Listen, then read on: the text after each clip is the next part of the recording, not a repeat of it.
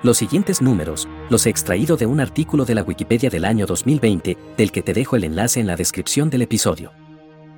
La fuente de datos es el Fondo Monetario Internacional y el think tank Heritas.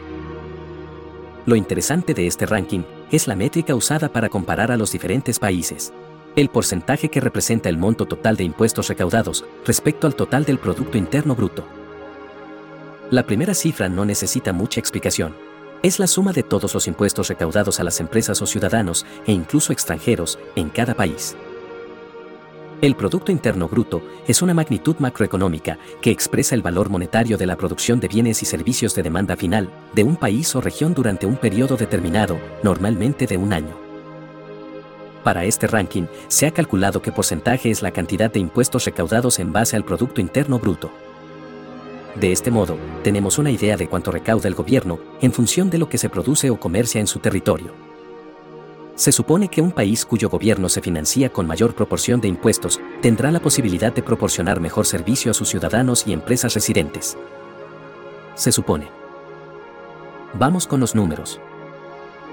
Lo más sorprendente es que entre los 30 primeros países, todos son europeos, a excepción de Cuba. Francia y Dinamarca está en primer lugar, con un 46% de fiscalidad. Los últimos países de la lista tienen una fiscalidad por debajo del 34% y son España, Reino Unido, Moldavia, Estonia y Eslovaquia. El caso de Cuba es raro. Está en la posición 8, con un 40% de fiscalidad. Sinceramente, no tengo suficientes elementos para entender por qué es el único país no europeo tan arriba en este ranking.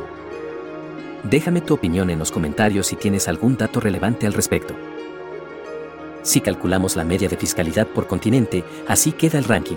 Europa, un 34%. Norteamérica, un 23%. Sudamérica y Oceanía, un 22%. África, un 17%.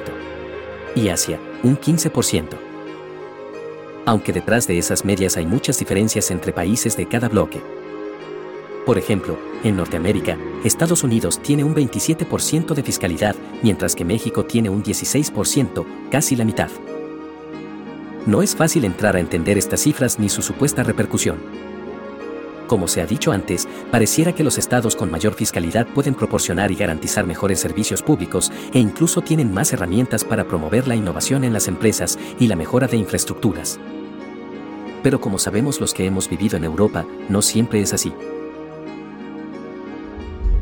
Datófilos. Buscamos, analizamos y compartimos datos. Escúchanos en YouTube, Telegram o en tu app de podcasts.